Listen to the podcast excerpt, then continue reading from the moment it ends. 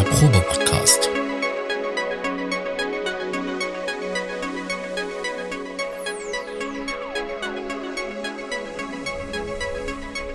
Ein Podcast beim gemütlichen Talk im Proberaum.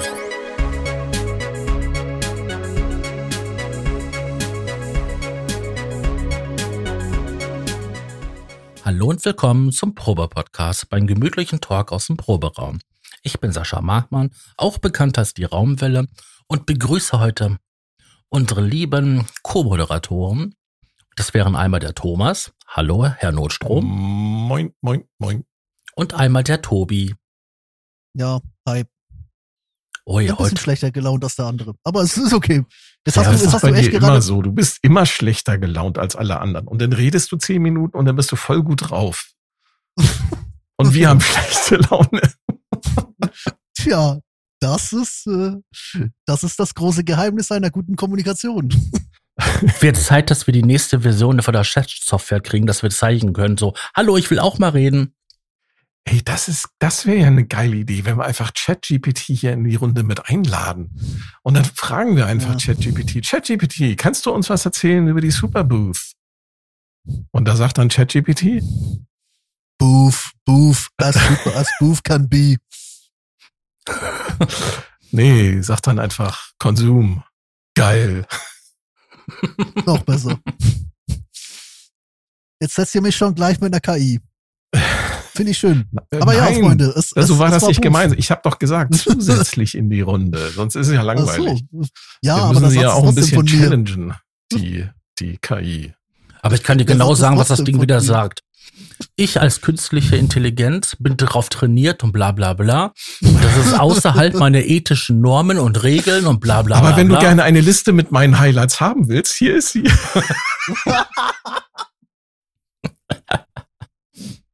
Ja. Also damit hätten wir das Thema enthüllt für heute. Es geht um die Superbooth 23.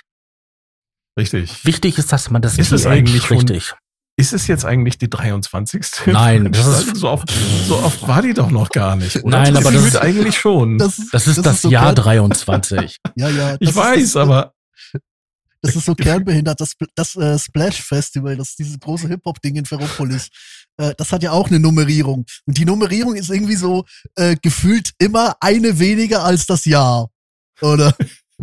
Deswegen ist auch willig der ganze, jetzt der ganze. es aber, äh, die haben, die haben noch in den, die haben noch in den Mikrobenjahren, haben sie, hat die doch gar nicht stattgefunden. Dann müssten sie jetzt ja eigentlich noch ein Jahr weniger drauf haben. Stimmt. Ich, ich, ich glaube, es ist jetzt die fünfte oder so, ähm, wenn ich mich richtig erinnere. Aber es ist ja, es ist ja spannend. Das Ding hat Frankfurt im Alleingang gemeuchelt. Und was war's? Also, um weil das mal, Herr, der Herr, ja, weil der Herr Schneider fand, ja, wir müssen den Leuten auch mal ein bisschen mehr Raum geben. Komm, wir müssen den, wir müssen den, den neu eingestiegenen in diesem Podcast, die möglicherweise gar nicht wissen, was überhaupt die Superbooth ist, mal kurz erklären, um was es sich da handelt. Also, es begann vor vielen, vielen Jahren, vor Hm. 23, nein, keine Ahnung, weiß ich nicht. Da hatte der, 2017. da hatte der Andreas Schneider, der einen kleinen Laden in Berlin hat, ein kleines Musik, Musikalien-Fachgeschäft, was sich auf Modular-Synthesizer spezialisiert hatte. Auf der Frankfurter Musikmesse einen kleinen Stand. Ich glaube, am Anfang war es, glaube ich, sogar nur ein Wagen. Ne? War das nicht so? Und damit ist er über die Messe gefahren? Ich weiß Oder nicht. zumindest ich, hat das so ausgesehen. ich war nie da. Ich auch Ja, nicht. same. So, und die Frankfurter Musikmesse war eigentlich hier jahrzehntelang in Deutschland die Institution, wenn es um irgendwelche neue Musikinstrumente ging, Trompete, Posaune, Gitarren und Synthesizer. Mhm. Und hat sich aber so im Laufe der Jahre, es ist halt eine Geschäftsmesse gewesen. So, und im- ich sag mal so, im Laufe der Jahre ist sie halt immer mehr geschrumpft, immer kleiner geworden. Das Ganze wurde immer teurer und die, dieser Superbooth-Stand von Andreas Schneider wurde parallel, also sozusagen reziprok, immer größer. Und vor ein paar Jahren hat dann der Andreas Schneider gesagt, wisst ihr was, Frankfurter Musikmesse, ihr seid mir zu teuer. Ich mache einfach meine eigene Messe in Berlin.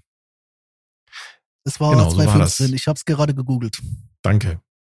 Mhm. Und ab da könnte man sagen, ist die Superboost jedes Jahr hat sie stattgefunden bis auf das eine Mikrobenjahr. Äh, 20, 21 war sie, glaube ich. 2020 und 21 2020. glaube ich. 21 war so eine Reduced to the Max Geschichte. Ja, genau. Da haben sie, da sind sie dann, die, die sind in dem, in einem FETS Berlin.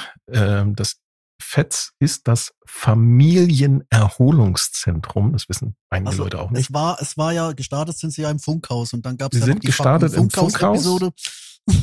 Und danach Und, sind sie äh, aber dann ins, ins FETS, ins Familienerholungszentrum in Berlin ausgewechselt, äh, äh, gewechselt, weil dort die Räumlichkeiten größer sind, weil nämlich die Superboos entsprechend, äh, wie gesagt, reziprok zur Musikmesse Frankfurt gewachsen sind. Und die Musikmesse Frankfurt ist immer weiter geschrumpft. Und irgendwann haben auch die her anderen Hersteller, also die großen Hersteller, dann gesagt, so ja, wir stellen unsere Produkte einfach da nicht mehr vor, sondern wir gehen halt in die, wir gehen halt zur Superboos. Und nebenbei hat Andreas Schneider, ich glaube, im letzten Jahr auch angefangen, nicht nur für die ganzen Synthesizer-Nerds äh, so eine Messe zu machen. Ich glaube, die Gitarren-Nerds sind mittlerweile auch mit einer Superboost bedient. Ja, aber Ich das, weiß ich glaube, das ist, es war, glaube ich, nicht, eine. Also, es ist nicht auf der Booth, es war, glaube ich, eine, eine Zweitveranstaltung. Aber Schneider hatte da schon den richtigen Das war eine Riecher, weil er halt, Zweitveranstaltung, ja. ja, er hat, aber Schneider hatte da für mich schon den richtigen Riecher, weil er hat halt Hat er. gesagt, wir müssen, wir müssen hier, wir müssen weg hier von der Industriemesse, weil du kannst im Inter, im Internet bist du schneller, du bist äh, flexibler und die ganzen äh, YouTube-Dödel haben den Kram eh schon äh, zu, zu Release. Das ist der viel bessere Weg. Wir Richtig. müssen eine Messe schaffen, Genau. wir müssen eine Messe schaffen, wo sich die Leute gegenseitig über den Weg laufen. Genau. Wir müssen eine Messe schaffen, wo Dave Smith, möge er in Frieden ruhen, ähm, mit, einer mit der Tequila-Flasche von einer Stand zum nächsten torkelt und alle Leute abfüllt. Gin. Er hat immer Gin getrunken. Ja, aber die, es ging halt tatsächlich darum, Hersteller, äh, Produzenten, Musiker, äh, Konsumenten, einfach alle sich auf Augenhöhe begegnen zu lassen in fam familiären Atmosphäre. Und das haben die, glaube ich, damit erreicht. Die haben, wie gesagt, in den, in den Mikrobenjahren sind sie da einmal ähm, ausgewichen. Sie haben das Konzept nochmal verändert. Sie waren vorher, waren sie halt in diesen Gebäuden, in dem, in dem FETS. Das sind sehr, sehr große, weitläufige Gebäude gewesen.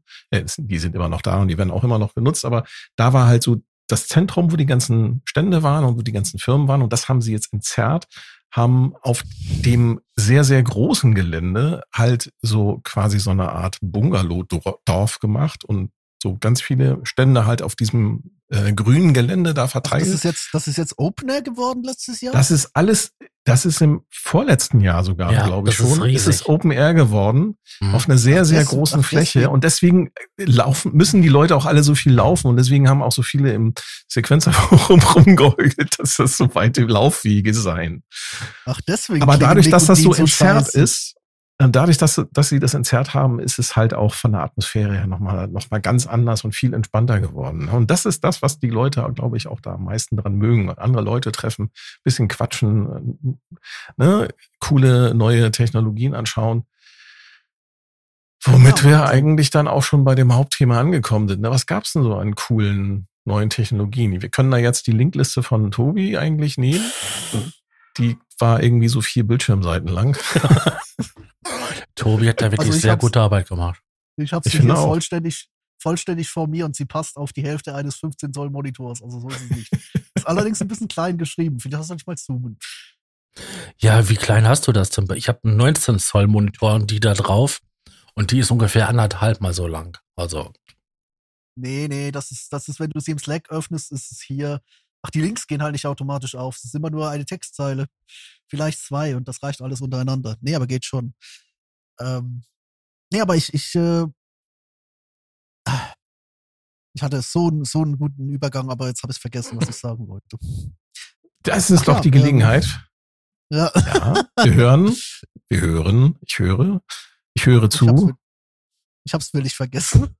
Ich glaube, nee, ich wollte sagen, äh, nächstes Jahr dann vor Ort, Superbooth, aber das ist ja alles relativ äh, offen. Ich bin, äh, kann ich da mal ruhig erzählen, neulich mit einem Kreislauf-Blackout in meinen Controller gefallen. Mal sehen, wie das nächstes Jahr wird.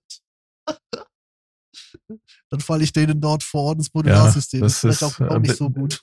Das ist, äh, muss man sagen, dass der gute Tobi leider ein bisschen gesundheitlich angeschlagen ist Aber du wolltest äh, doch hin, Thomas. durch die, durch die Mikrobenzeit. Ich wollte hin, ja. Habe ich Mhm. gedacht, dass ich da vielleicht mal hingehe. Ähm, ob Ja. ich das im nächsten Jahr schaffe, weiß ich auch noch nicht, aber äh, man kann sich's ja mal vornehmen. Ne? Mhm. Dann hat Gott gesagt, nein, du gehst nicht zu Superbooth. Also das Bodenpersonal. ah, Ja, so, genug gewitzelt. Ähm, ja, was war, was war denn so, ähm, entweder gehen wir jetzt hier durch die Linkliste durch und ich verpasse meinen Gig, wo ich hin wollte, oder wir gehen einfach äh, frei nach, nach Birne. Was war denn so euer Highlight? Soll ich anfangen? ja, fang an. Ich, Fangen wir an. ich weiß nicht, ich weiß nicht mal, ob mein Highlight überhaupt auf, auf der Booth war. Aber es gab da in einem Newsletter ähm, von der der Firma, wo von da, wo die Hobbits kommen, ähm, den äh, simplen und einfachen Satz: Hey Leute, wir sind jetzt Open Source. Das steht bei der Linkliste auch schon ganz weit oben. Die kommen, Das war für kommen, mich so die, das Highlight. kommen die aus dem Land, wo die Hobbits herkommen, die Ich Firma? mein, ja, ich, Ich dachte, die, wären sind aus dem. Land der Kängurus. Ach, das war doch alles mal dasselbe.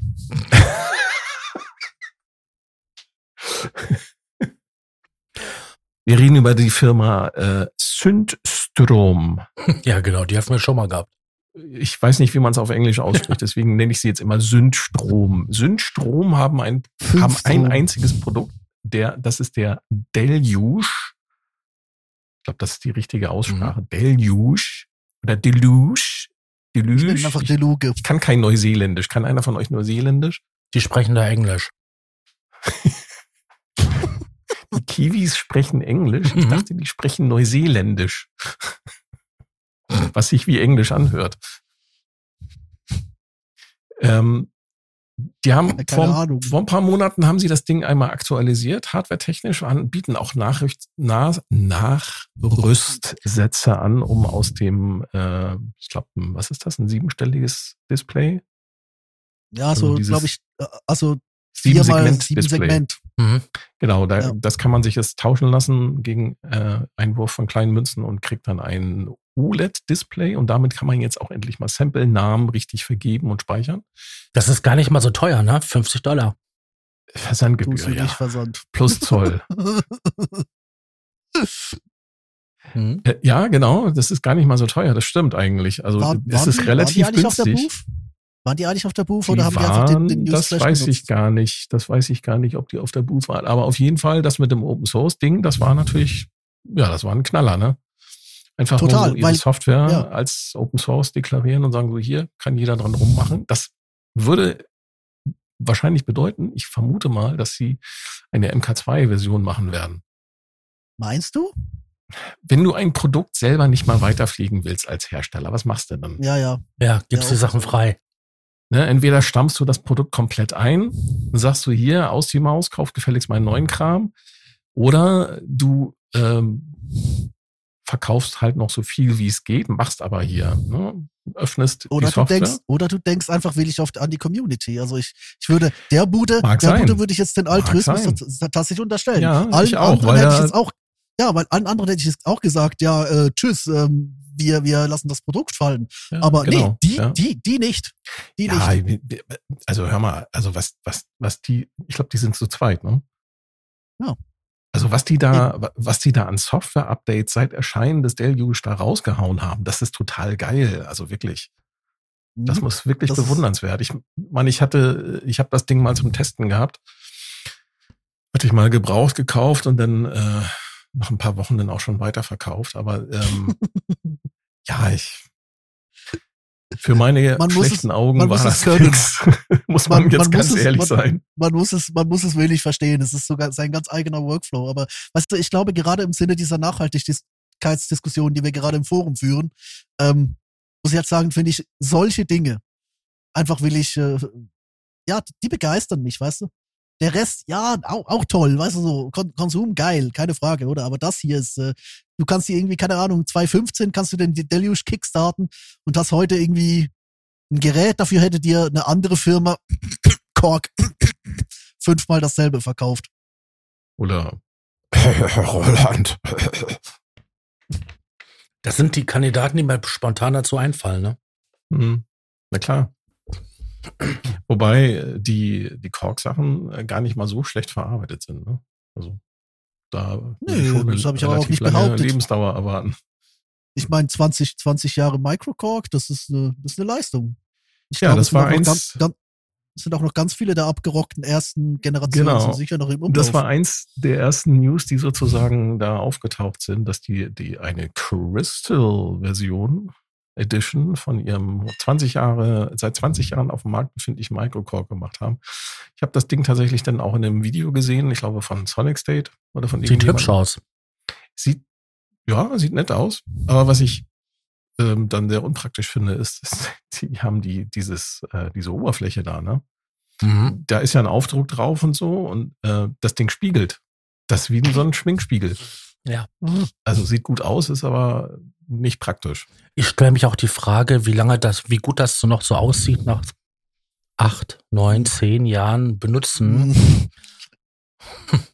Du meinst so, so gelbes Fensterglas? Ja, so richtig gelb, so äh, starke Raucherwohnung, ähm, die Fenster geputzt.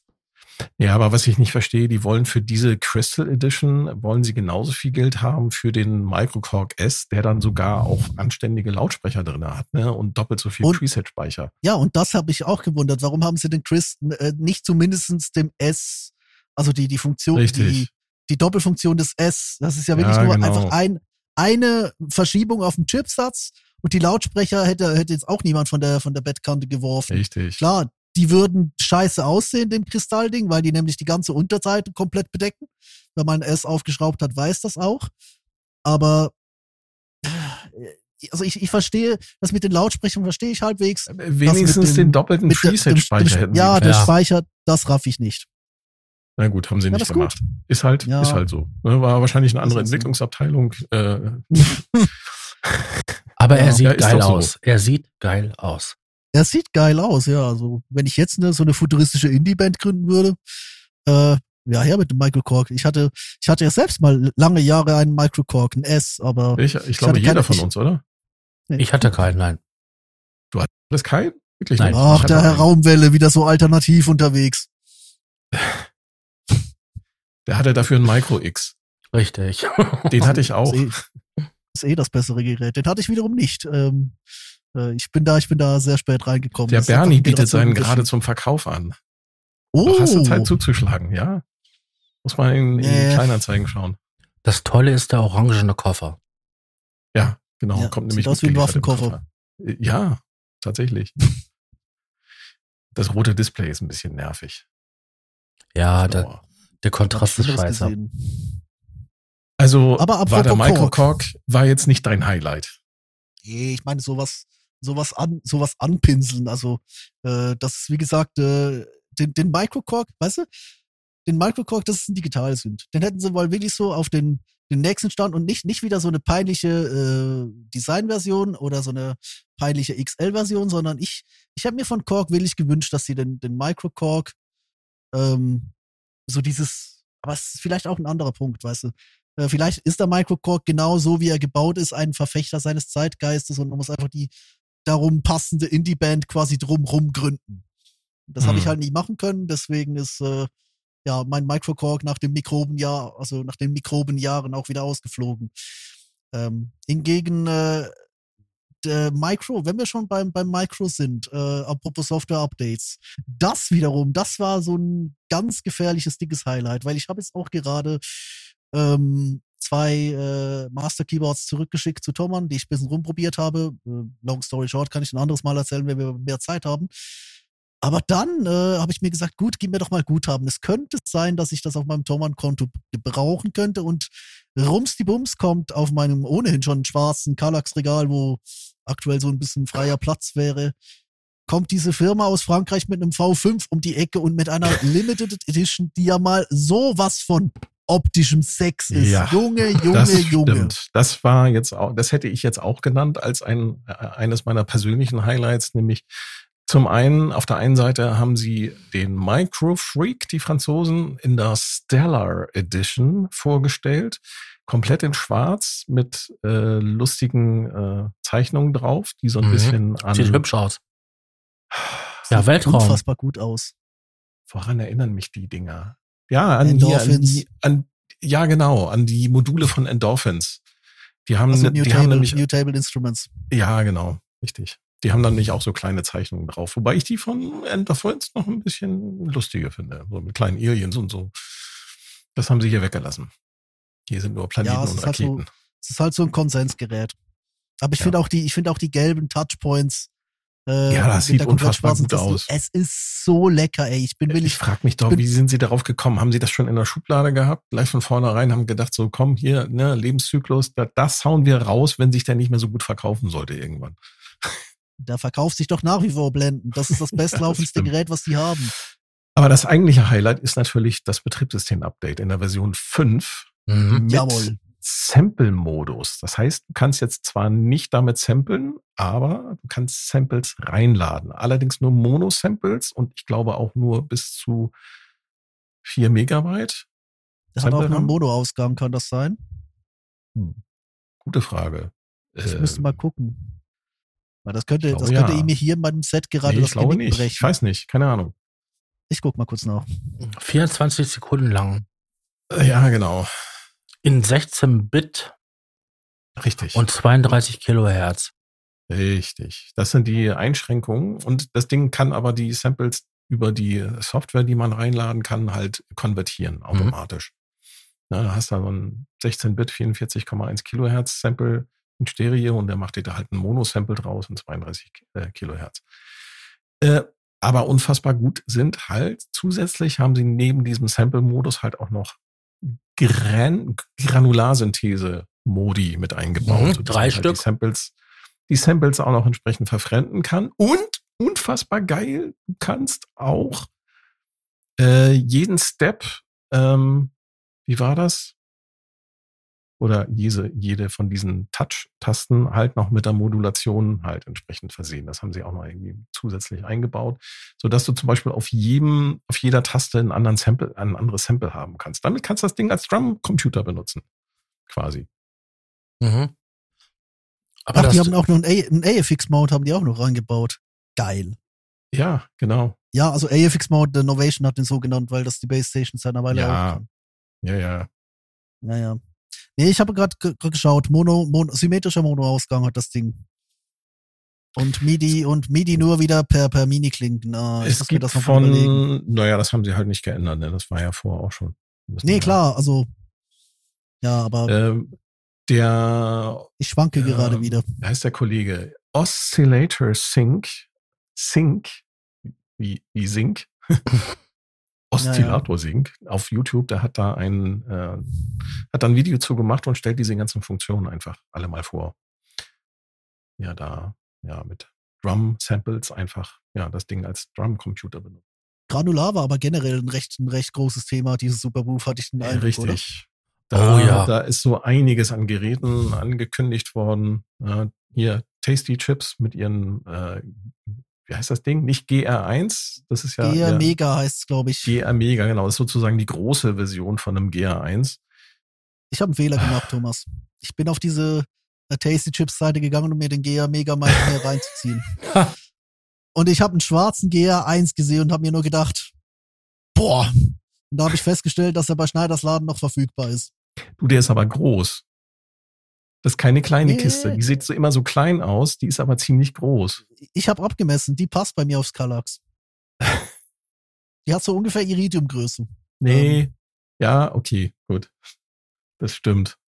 Der ist auch ungefähr so groß wie ein Iridium. ja, würde ich es Ja. auch sagen, ja. Ja, das Auto, ja, das kommt hin.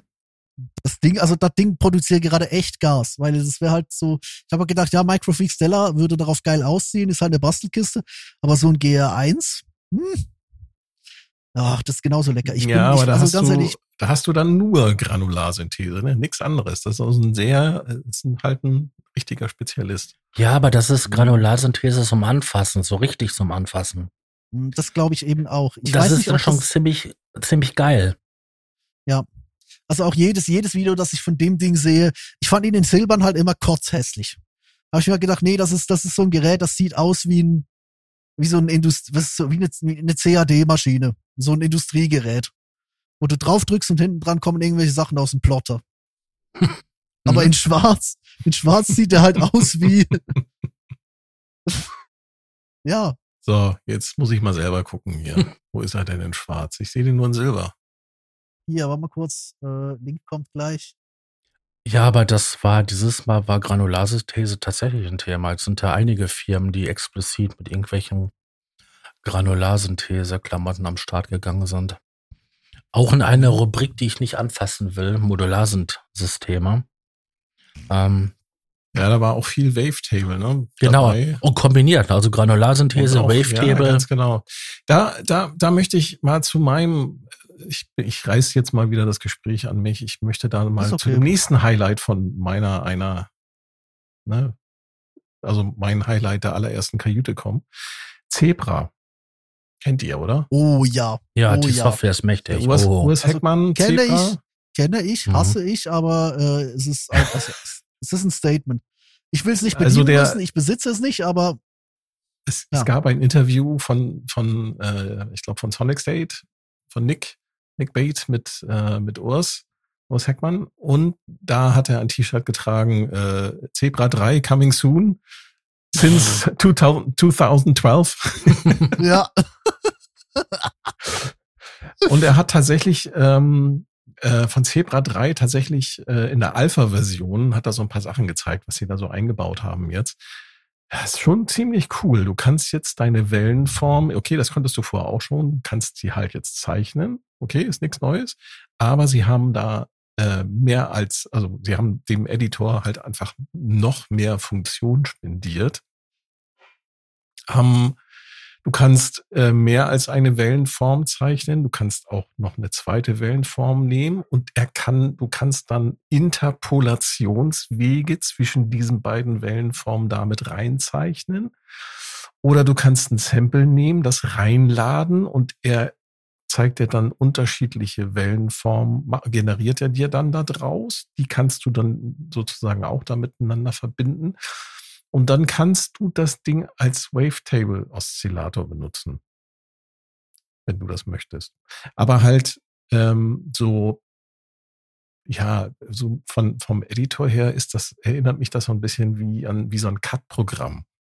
Auch so mit ganz ähm, ausgefuchsten Funktionen, um ganze Abschnitte von so einer Wellenform halt irgendwie zu interpolieren oder zu also morphen. ich, also ich bin ja nach der Hälfte des Videos ausgestiegen, als ich mir das angeschaut habe. Es ging mir schon so ähnlich bei den, äh, weißt du, sie sind ja momentan gerade dran, die, sie sind ja momentan gerade dran, diese ähm, Effekte zu überarbeiten, also die dicken, nicht, nicht das, das kleine Zeug, das spezialisierte Zeug, sondern hier kam jetzt äh, die, die More Feedback Machine, die vorher schon aussah wie, ich weiß nicht was, jetzt das neue Design, das ist, das erschlägt dich mit Funktionen. Das ist ein Delay, ähm, beziehungsweise halt für, für eben Feedbacks und so gebaut, aber das ist, das ist so mächtig. Dann haben sie jetzt auf der, glaube ich sogar auf der NAM-Show haben sie den, die äh, Funktionsbeta gezeigt von äh, Filterscape. Da kommt jetzt nämlich auch ein riesiges Update, auch so eine alte Kamelle von, von, von denen. Ich glaube, Ubik wollen sie jetzt bis Ende Jahr auch noch äh, angehen und das auf die 2.0 heben. Das ist auch so ein Ding, das seit 2018 oder so läuft. Mhm. Und dann kommt Zebra. Und bei, bei Zebra ist es einfach so, ich habe ich hab das einmal getestet und habe einfach gedacht so, nee, das ist zu viel für mich. Aber jeder, der damit arbeiten kann, ich glaube, das ist, äh, das ist völliger Overkill. Aber weil es halt Urs ist, ist es durchdachter Overkill. Ich bin willig gespannt, was die da brüten. Das, das Video sieht, Also es sieht für wahnsinnig mich irre wirklich, aus. es sieht für mich wirklich wie so ein Sounddesigner Traumwerkzeug aus. Ja, das ist also und er hat nur halt so ein das das anhand von von von einer Alpha-Version von diesem Zebralette, was ja nur einen Oszillator hat, hat er das gezeigt und ähm, das war schon sehr beeindruckend. Also ich war ich war wirklich ich würde mir das jetzt nicht unbedingt holen, aber ich war Mhm. sehr beeindruckt von, von dem Ideenreichtum, von den Features, von der Kreativität und auch einfach so, wie er da so ganz entspannt, einfach ne, mit Herzblut, ne, so wie viele von den, von den Leuten, die in dieser Branche tätig sind, einfach, ja, einfach erzählt hat. Ne? Das war, ich fand's, ja, war cool. Und du kriegst für dieses Ding so unfassbar viele gut klingende äh, Soundbibliotheken. Die haben ja alleine für den, für, wie hieß dieser eine Film von Hans, wo, wo Hans Zimmer die Musik gemacht hat? The Dark Knight? In, Inspection, nee, in, in, in The Inception. Dark Knight. ja, also Dark Knight, Inception. da haben sie, In Inception haben sie, glaube ich, auch ähm, Zebra ganz viel eingesetzt. Ja, klar, da- also Hans da Zimmer haben hat sie- ja seinen eigenen, seinen eigenen Edit, oder? Den Hardset. Richtig. Und da haben sie aus den, aus den Sounds, die sie da verwendet haben, haben sie ein äh, kaufbares äh, Soundset gemacht, was du kaufen kannst für den Zebra. Unglaublich. Nee, nee, nee, nee, nee, das ist nicht ein Oder? Soundset, das ist eine, das ist eine, eine Engine. Die haben neue Engine? Filter gebaut für diesen, ja, also The Dark Zebra, die haben eine neue Fil haben neue Filter gebaut, teilweise direkt aus Wirklich? dem Diva, teilweise neu. Die haben äh, die halbe die halbe Oberfläche geändert, da hat Hans Zimmer quasi seine Extra für ähm, Hans. Extra, also es war so die extra für und mit Hans Version. Und die haben sie dann als äh, quasi als DLC verkauft obendrauf und haben gesagt, wenn du die kaufst, kriegst du das Zebra Update Geil. für lau. Und ich Mhm. glaube, der, ich glaube, äh, Heckmann beißt sich für diesen Move bis heute in den Arsch. Ich wette, er hat auch seine Telefonnummer. nee, aber was, was ich jetzt sagen muss, ich, ich finde den, äh, ich finde cool, was die jetzt gemacht haben. Das kann, kann man vielleicht anmerken. Zebra 2 ist ja nicht mehr auf dem Markt. Sie haben jetzt letztes Jahr haben sie, ähm, das waren eine der, einige der, der dümmsten Reddit und KVR-Trades, die ich je gesehen habe, weil Heckmann förmlich verzweifelt ist, wie blöd die Leute sind, drei Sätze zu lesen. Die haben gesagt halt, wenn du jetzt Zebra nutzt, dann wird sich dein Zebra Ende Jahr an einem gewissen Tag in Zebra Legacy verwandeln. Und Zebra Legacy, das ist dann alles ähm, von Zebra 2 mit dem Hans Zimmer Add-on und alle Soundpacks, die wir äh, als Firma darauf geben. Das wird dann nicht mehr weiterentwickelt, dann ist das quasi der Legacy Edit. Wir gucken, dass der weiterhin läuft, aber das ist dann quasi das abgeschlossene Zebra und der Dreier wird komplett neu sein. Wenn du bis dahin Zebra kaufst, bekommst du das treue Upgrade auf den Dreier. Wenn du bis dahin äh, Zebra mit Hardset kaufst, bekommst du es gratis, weil wir es versprochen haben. Wenn du bis dahin ähm, nicht kaufst und dir dann einfach Legacy holst, bekommst du aber keinen Upgrade Path. Dann musst du dir drei zum Neupreis holen.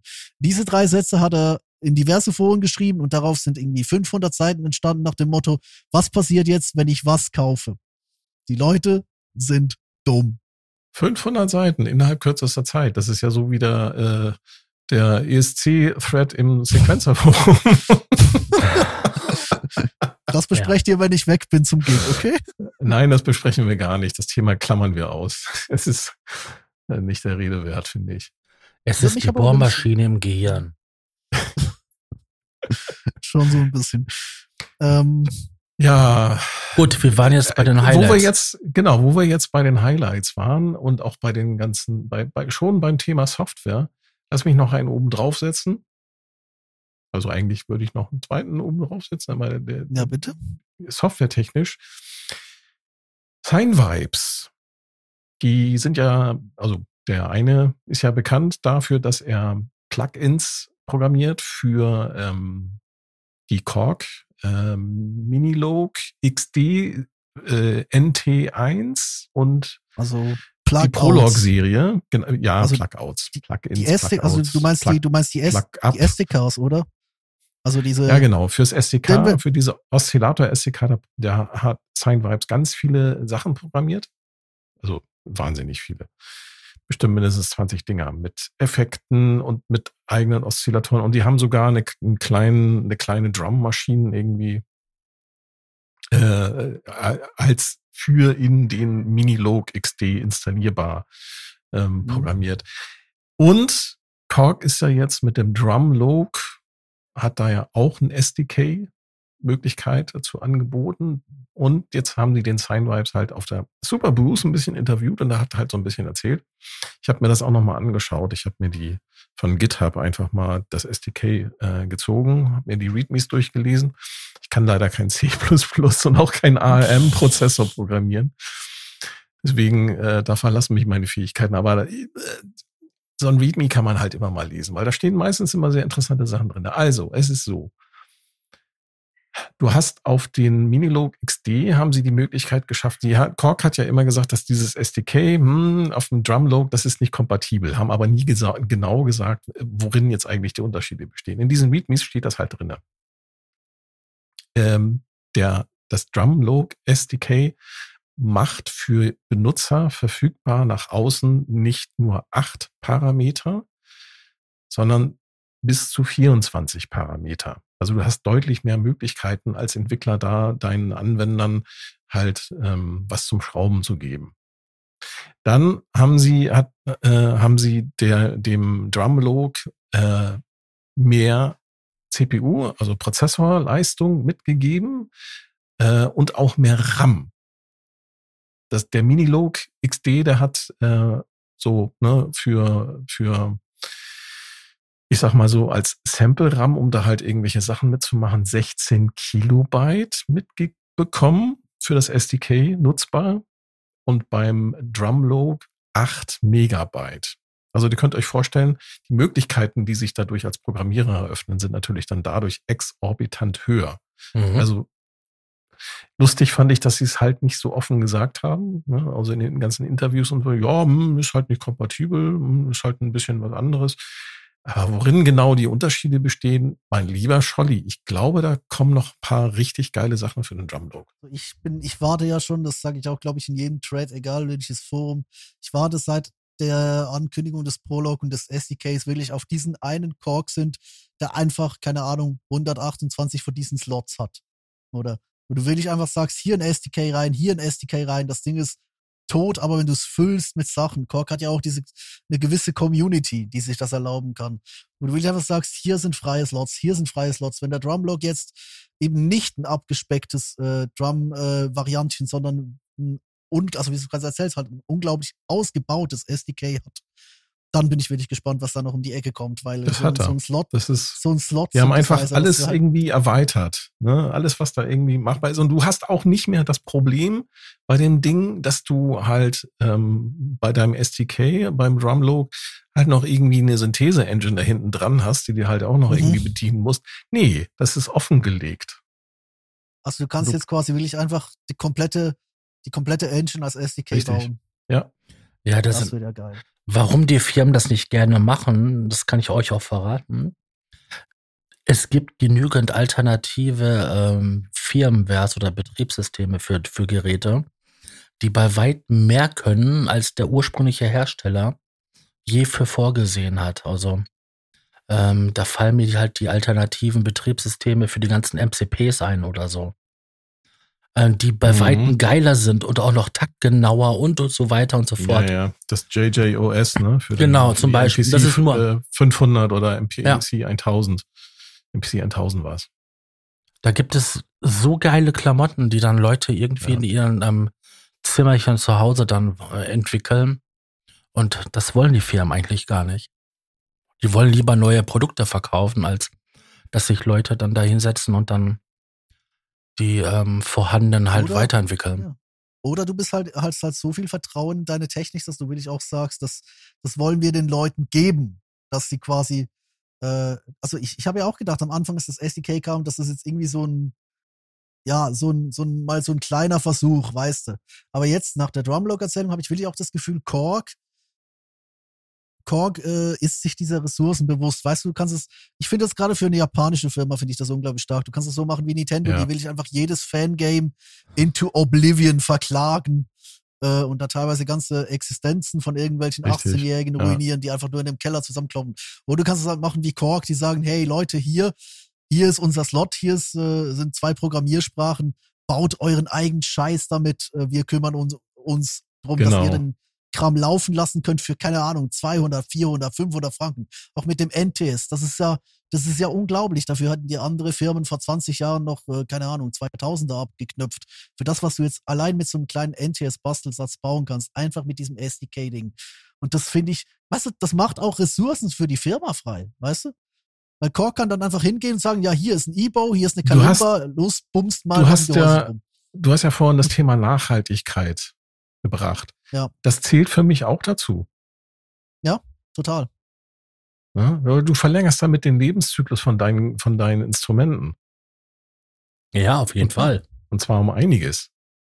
Ja, und, So, und aber jetzt lass über die ich, Kalimba was sprechen. ich, äh, äh, ich möchte noch eine Sache möchte ich äh, Ja, kritisieren. bitte. was ich nicht verstehen kann, ist, okay, ich kann verstehen, dass Leute das Ding einfach nicht, nicht mögen und da auch nicht gerne, ähm, ja, weil es halt keine TR-Drum-Maschine ist, kann ich alles verstehen. Was ich nicht verstehen kann, ist, warum so auf dem Preis rumgeprügelt wird. Das, äh, Das liegt an Behringer. wo in welchem äh, Universum kannst du so eine Drummaschine mit solchen Features für 2,99 kaufen? Ja, Behringer. und oder herstellen und Support bieten. Das ist nicht machbar, wirklich nicht. Also das nee, die, die Leute sind auch, äh, die, die Leute sind auch völlig verwöhnt oder die denken, ja, Plugin geht ja auch billiger. Nee, Mhm. Ja, und vor allem dann, ne, drei Threads weiter äh, wird dann der, der Roland S1 bejubelt, der dafür 200 Euro aus dem, aus dem, äh, auf den Markt geschoben wird, ne. Ja, ja, der China-Müll billig Bumsding. Aber es, ich meine, es ist halt schon, also du kannst ja dann halt aus diesen Behringer Mikroteilen, wenn sie dann irgendwann mal erscheinen, 2035 oder so, ähm, äh, kannst du dir natürlich schon für das Doppelte für fürs gleiche Geld hinpflanzen, wie es für was, was Roland da zusammenklöppelt. Aber ich finde auch, das die ist sind äh, übrigens potthässlich, mal so nebenbei. Also das, das ist echt ein Design und Verbrechen. die Die, von Dinger Roland. sind, die sind potthässlich. Nein, Von nicht Behringer, die von die- Behringer. Die, Ja, die ja, kleinen ja. Beringer Dinger, die noch keiner richtig gesehen hat im echten Leben, aber die sehen wirklich Ja, das, aus. das ist. Das, ja, also wenn, wenn die Renderings schon so hässlich sind, dann, äh, ja, dann wird dir das auch kein, kein äh, niedliches Anime-Girl dahinter mehr retten. Aber wo Ja. die Preise sind stellenweise echt attraktiv, ne? Ja, deswegen machen sie es Ja, ja. natürlich. Ja, natürlich. Das ist, das, also ich, ich finde, ich finde das sogar noch nicht mal schlecht. Ich finde das eigentlich gut, dass Behringer so die, die Leute catcht, die diesen Sound mögen, die diese, weißt du, so eine, so eine Schüler-Indie-Band, die kann sich keine, äh, keine 2000 hinlegen für, keine Ahnung, auch nur irgendeinen abgeranzten Phantom der letzten Generation.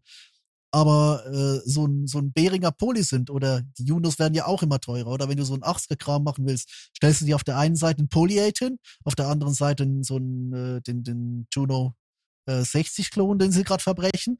Beides auf irgendwelche schöne Bastelstands. Und du hast, äh, ja, kannst deinen Retro-Rock machen. Das ist äh, eigentlich, ich finde das auf, eine Art, auf seine Art und Weise völlig genial. Das Problem ist halt, es, ja, das Problem ist, ja, so Bastelstands sind Bierkisten. Früher Nee, war das mal so, oder? Ja, klar, also so wie Depeche Mode damals. Heute sind es eher Bionadekisten, glaube ich. Nee, aber du siehst halt den Punkt, den ich meine. Ich finde das auf, äh, als Natürlich. Marktstörung finde ich Ich das, finde das auch völlig als legitim. Und als Marktstörung finde ich das total genial. Das Ja, Problem ist, ist für es. mich eher, das Problem ist für mich eher, wenn du äh, äh, daraus dann dann äh, quasi die ganzen anderen Hersteller, die eben nicht Moog sind, die 6000 verlangen für einen, äh, ja gut, äh, Chipskrise, äh, lada lada. Aber ähm, nee, äh, wenn du halt nicht irgendwie die die Arschlochfirma bist, die dir für einen Campingtisch 1500 abknüpft. Oder für einen Hallo, das ist eine ernstzunehmende Designfirma. Das muss so teuer sein, habe ich mir sagen lassen.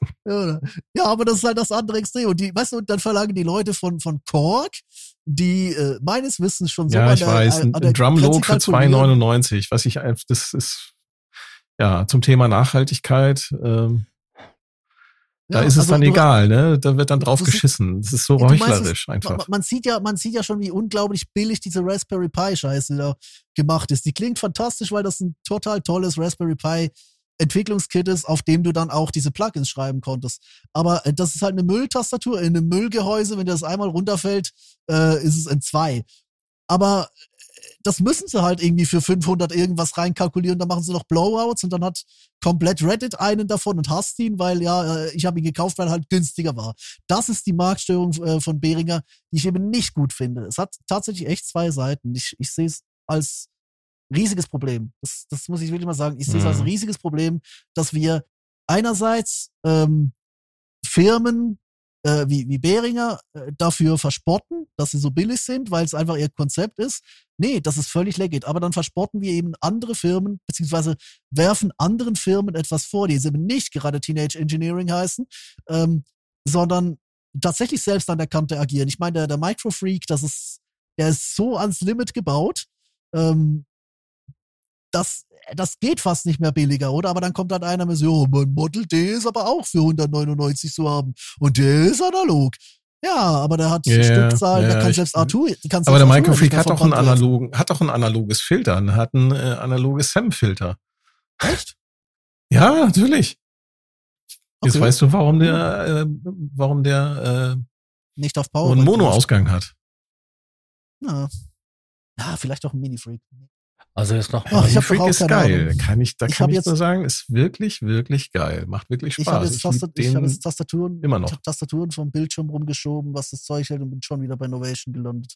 Novation, diese Kackfirma, die als einziges auf dieser blöden Booth eine 50% Ableton Rabattaktion. Aber das, das ist toll. Also nichts gegen Rabattaktion. Aber Novation, wo ist euer neuer Kram? Supernova 3, äh, RGB Launch Controls, jetzt hopp. Du auf Ah. der auf der 24. Superboost. Also, zwei, also Ähm. 2035. Nein, das ist ein Scherz. Ist, Thomas, hattest du noch was? ähm, das Einzige, wa- was man vielleicht noch erwähnen könnte, weil wir die, nicht die Gelegenheit hatten, darüber zu sprechen, äh, wäre der Quantum von der Firma Waldorf wurde mit einer Mark II Version bedacht. Das heißt, er hat jetzt auch Poly Aftertouch mit einer großen Tastatur, hat, Mhm. glaube ich, ein größeres Display und so ein Und ist blau. Ja. Wirklich? War, Ja. der jetzt auch, war der jetzt auch blau? Der blauer. Bla, blauer, ne? Ja, meine ich Der, doch. war, der, Wave, der, der M hat ja jetzt 16 Stimmen und ist dunkler geworden. Der ja, die hatten ja eine Phantom. Edition in schwarz. Die sah ja geil aus, ne? Die haben sie ja noch kurz vor, bevor sie die MK1 eingestellt haben, haben sie die noch in schwarz. Da haben sie ja einen verlost von. Mhm. Schade, dass ich nicht gewonnen habe. Der hätte mir ganz gut gefallen. Mir auch. Ich hätte keinen Platz gehabt. Nee, habe ich auch nicht, aber trotzdem das Ding wenigstens einmal anfassen, einmal spielen. Übrigens, äh, was ich, was ich persönlich halt immer vergesse, wo ich so auf den Microfreak schiele, ich habe doch einen Synthesizer, der ähm, Granularsynthese kann, nämlich der Iridium. Ja. Muss ich mal wieder rauskramen. Bisschen mit rumspielen. Ja, das ist das Schöne, wenn man modular arbeitet. Das Zeug gammelt im Schrank weg. Ja, den, jetzt man- haben wir die Superboost. Ist man auch noch ein bisschen seniler, das ist ein bisschen vergesslich, dann kann man sich jedes Mal freuen, wenn man den Schrank aufmacht. Ah, gibt's ja auch noch. Ja, ganz genau. Die Superboost jetzt ist ja, ist Ja. ja. eigentlich eine Eurorec-Modularveranstaltung. Wir klammern das jetzt mal in diesem kompletten Bereich einfach mal aus, weil es war so viel, also wirklich viel. Das Einzige, was ich kurz erwähnen möchte, es gab ein Modul, mit dem man Philips Hue Light ansteuern kann über CV. Was für eine geile Idee ist das denn? Natürlich. Das ist fantastisch. Das Kannst ist du auch dieselbe mal- Preisklasse. kannst schöne Visualisierung machen. Mhm. Bring mich nicht auf Ideen. Es gab auch Module, mit die Videoprocessing machen. Eine CV-Steuerung gab's auch. Mhm. Es gibt doch inzwischen alles in Modular. Von der deutschen, das? Vom, vom, es gibt einen deutschen äh, Modulhersteller, der, der heißt Flame Machines. Die haben eine, ein äh, modularen Drum Synthesizer Modul vorgestellt, nennt sich Fire Machine, glaube ich. Oder Fire Drum. War auch cool. Ne, mit VA-Synthese und so. Was ich mich frage ist, gibt es Erwachsenenspielzeuge mit Modularsteuerung? Erwachsenenspielzeuge mit Modularsteuerung. Das glaube ich nicht, aber es gibt Erwachsenenspielzeug mit App-Steuerung. Ja, aber das ist ja, das ist ja nichts Neues. Vor allem Ja, das ist wieder- Damit kann man keine. Musik machen. Ja, aber wenn sich irgendeiner wieder in die App packt und dann einfach die, die Käfige zubleiben oder so. Das war ja vor ein paar Monaten mal groß auf Twitter. Hat irgendein Hersteller seinen Zugriff völlig ins Netz offengelegt und zack, äh, Schwanz hinter der Kryptowährung. Dumm gelaufen. Also, Was ist denn ist dein echt- Highlight, Sascha? mein Highlight. Also ich habe definitiv zwei Sachen. Ich fand diesen ähm, Super Gemini. Ich weiß gar nicht, wie man die Firma ausspricht. Udo. Okay, von Udo. Einfach Udo Audio. Udo. Ähm, den fand ich interessant, weil schöne Oberfläche, alles sehr aufgeräumt, minimalistisch. Das Ding hat 20 Stimmen. Ähm, die Struktur ist halt dieses äh, Beat-Trimbal. Damit Genau. kannst du viel machen. Bi, bi, nee, nicht bitim, timbral, du meinst binaural. Nee, es ist bitimbral und binaural. Ah, okay, ja zwei stimmt, Parts weil, weil Ja. da zwei Super Six zusammengeklebt wurden. Genau. Ja, es ist, es ist quasi diese Seuche, dass du äh, einfach quasi deinen Sünd doppelt verbaust. Und dann ist das Gerät irgendwie 50 Zentimeter tief, hast dann keine Wohnung mehr, außer du hast so ein Influencer-Studio. Ähm, aber was sie halt gemacht haben, das finde ich sehr geil, das würde ich mir beim Summit auch wünschen auf eine Art. Gerade wenn ich damit äh, quasi direkt nur mit der Groovebox unterwegs bin und den quasi anfahre auf zwei MIDI-Kanälen. Äh, du hast auf dem Super Gemini hast du zwei separate Bedienoberflächen. Du weißt ganz genau, was welche deiner beiden Parts macht. Das ist nicht nur ganz genau, du siehst es. Weil die haben äh, Sch Schieberegler. Also keine Positionmeter, wo du noch mal kurz gucken musst, sondern die wichtigsten Funktionen sind alle per Schieberegler gemacht. Also mit Fader. Das Ja, ist, du siehst es sofort Display. auf einen, auf, auf den Blick, siehst es sofort. Dann hast du noch so eine Nettigkeit drin verbaut, wie halt Wave-Morphing, dann ähm, Polyphone Aftertouch und wie früher bei der Orgel ein schöner großer Ribbon Controller, also Sensor. Das ist auch schön. Also da, da, das sind Entwicklungen, das hätte ich mir vor ein paar Jährchen noch nicht träumen lassen. Nee, das ist alles Jetzt haben wir Den, weggeflogen. jetzt, haben wir, jetzt haben wir den Polybrute, jetzt haben wir ASM, die das Ganze für mich immer noch verantworten. Herr schönen Gruß nach China, vielen Dank. Ähm, jetzt hat Willig gefühlt, all diese Riesenbrummer haben Poly Aftertouch. Ich glaube, da ist ein Patent ausgelaufen, vermute ich mal einfach. Nee, die, da, also ASM ist ja Medley, Ja, ne, gehört zum, zum Medley-Konzern und die haben als erste halt diesen wieder Poly-Aftertouch-Tastaturen halt aufgelegt. Das haben sie dann halt in Ja. den Hydra-Synth verbaut und dann haben sie, das glaube ich, das Das ver haben's- weiterverkauft an andere Hersteller, glaube ich. Und Fatah hat halt ähm, dann auch sich überlegt, so, dass das eine gute Idee wäre, da so ein äh, Poly-Aftertouch-Tastatur ja, aber, zu haben, aber weil sie Vater natürlich hat ja, mithalten Vater wollen. hat ja, Vater hat ja nicht mit ASM. Ähm, weißt du, ich, nee, ich die hatte, haben aber ich, dann mit Waldorf. Ja, aber meine, meine Erinnerung sagt mir halt, der Poly Aftertouch war jetzt irgendwie 20, 25 Jahre hinter der Mauer von N-Sonic, äh, die halt da mit Tuten und Blasen untergegangen sind. Ähm, und dann hat irgendwie jahrelang niemand mehr und dann war ASM und die haben eine andere Technik verwendet. Aber die sind mit dem Ding so eingeschlagen, dass jetzt zuerst Waldorf und Vater zusammenarbeiten mussten, jetzt der Super Gemini. Und ich habe generell den Eindruck, jedes Mal, wenn ich irgendwas sehe, ähm, was so ein richtiges Dickschiff ist, steht da Poly Aftertouch. Es kommt mit Wucht zurück und äh, jetzt auch der Quantum wieder, ähm, ist der Super. Also das ist schon, das ist eine, klar, da kann Bernie noch so lange schreiben, dass das niemand braucht im Forum, aber ähm, Ja, das Nee. ist ja seine persönliche Einschätzung. Wie ist denn deine Einschätzung? Weil du bist ja ähm, passionierter Keyboard-Spieler. Hast du schon mal Ähm. Poly Aftertouch-Tastatur genutzt, gehabt, gespielt? ich war gerade, das kann ich an dieser Stelle ja schon mal erzählen, bevor wir das groß aufziehen mit Interview und allem. Ähm, ich war vor zwei ähm, Wochen, glaube ich, oder so Ende April im ähm, äh, äh, Swiss Museum for Electronic Music. Das ist eine riesige ähm, begehbare. Ähm, man muss den Typen kennen oder halt äh, sich anmelden, aber der Typen kennen ist von Vorteil. Ähm, eine riesige äh, begehbare Sammlung mit wirklich Tausenden und Abertausenden von Synthesizern Theo, und ne? sonstiger Studiotechnik. Was? Das ist doch der Theo, oder? Heißt der nicht Theo? Nee, das, nee, der heißt nicht Theo. Ähm, aber der, also Look Mom No Computer war ja auch mal da. Mhm. Äh, das Video kennt man vielleicht.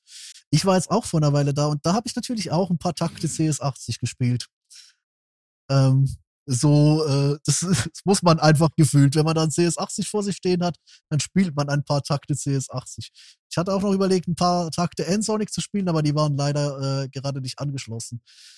Ähm, also, ja, ich, ich kann es mal so sagen, jetzt vom, vom Poly After Touch. Ich habe ja, äh, es war aber, glaube ich, im Musikerboard mit Bernie und, und Konsorten haben eine recht lange Diskussion darüber geführt, dass das Problem ja nicht ist, dass die Leute keinen polyphonen Aftertouch brauchen, sondern dass sie keinen polyphonen Aftertouch brauchen in einem Gerät, das du mit drei Schlacht, äh, Schlachtexemplaren ähm, quasi kaufen musst, weil es dir ständig unter den Fingern wegbricht.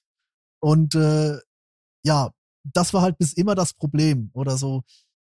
Ich, ich finde es von der Funktion her, CS80 ist, ist sicher ein gutes Beispiel. ich finde es wahnsinnig faszinierend, was man damit machen kann. Aber ich hatte jetzt noch nie, ist mal ein Hydra sind, äh, den ich aus ganz anderen Gründen schwierig fand, ähm, hatte ich jetzt noch nie so ein, sag mal, so ein Polyphon Aftertouch unter den Fingern, wo ich mir gesagt habe, den würde ich jetzt ähm, benötigen für das, was er ist. Weißt du? Also ähm, die Art und Weise, wie man Poly Aftertouch spielt, ich glaube, da muss man schon sehr, sehr gut sein, auch sehr, sehr spezifisch sein und auch die Ideen dafür haben. Äh, Tot, äh, Totos Africa zum Beispiel ist da ein gutes Beispiel. Da macht, äh, keine Ahnung, Pocaro oder Page, einer der beiden, macht im, im Chorus quasi das Filter des Akkords nur auf einer Taste auf. Das ist genauso eine CS80-Geschichte. Ähm, Habe ich natürlich dort auch versucht. Ähm, es geht schon. Also das hat seinen ganz, ganz eigenen Reiz. Aber ich persönlich würde sagen, ich würde mir den Poly Aftertouch eigentlich auch eher aus den Gründen wünschen, wie ich so ein bisschen arbeite. Ähm, weil ich habe gesplittete Keyboards vor mir und muss dann auf einer Seite auf den Aftertouch verzichten, um ihn auf der anderen Seite zu brauchen, weil sonst kommt einfach, gibt einfach die Tastatur an generellen raus und äh, ja, dann geht halt, werden halt beide Splitpoints bonkers. Und ich glaube, das ist jetzt so etwas, wo ich mir denke, der Udo als Beat-Braller Synthesizer, weil äh, der Hydra ist das ja, glaube ich, nicht. Oder der Deluxe könnte, aber ich bin mir nicht mehr genau sicher. Der Udo als Beat-Braller Synthesizer oder jetzt der, der Iridium, der hat ja auch, ja, der Iridium hat ja auch zwei, äh, zwei Parts. Ich glaube, im Split-Mode für einen wirklichen Keyboarder, der sagt, ich will links das Filter mit dem Aftertouch aufmachen, rechts irgendwas mit dem Aftertouch machen, das ist für mich der echte Anwendungsfall. Ich glaube, auf einem, auf einem äh, monotemporalen Synthesizer ist das extrem spezifisch. Das mögen andere anders sehen, aber ich als Keyboarder, ich habe nicht die Ressourcen, mir quasi noch in meinem gegriffenen Akkord einen Teil des Akkords ähm, quasi noch oben drauf. Klar, das ist cool, wenn das geht, aber das ist nicht die Art und Weise, wie ich damit arbeiten würde. Aber ich sage, wenn du halt auf der gleichen Tastatur mit beiden Seiten einen separat dosierten Aftertouch rausschießen kannst, das ist für mich der, der Moment, wo Polypressure unfassbar wichtig wird. Deswegen sage ich, ich bin, ich, ich sage, das muss ein Standard-Feature werden. Jede Tastatur sollte das können. Und ich hoffe wirklich, dass der Osmose hier jetzt im Sommer, wenn er da mal regulär erhältlich ist, äh, den Markt nochmal so richtig von unten aufrollt. Das ist ja auch noch ein anderes Konzept so ein bisschen, aber dass man wirklich sagen kann, diese, die, weißt du, du hast zwei Hände und diese Option mit beiden Händen quasi den Aftertouch bitembral zu spielen und nicht einfach zu denken, ja, du willst auf dem obersten Ton deines Akkords noch den Filter aufmachen, das geht, das ist cool, das ist toll. Macht auf dem CS80 auch unglaublich Spaß, weil der tatsächlich, wenn er gut gewartet ist, macht er wirklich Spaß zu spielen. Im Gegensatz zum Hydra sind, bei dem ich den Tastatur furchtbar finde.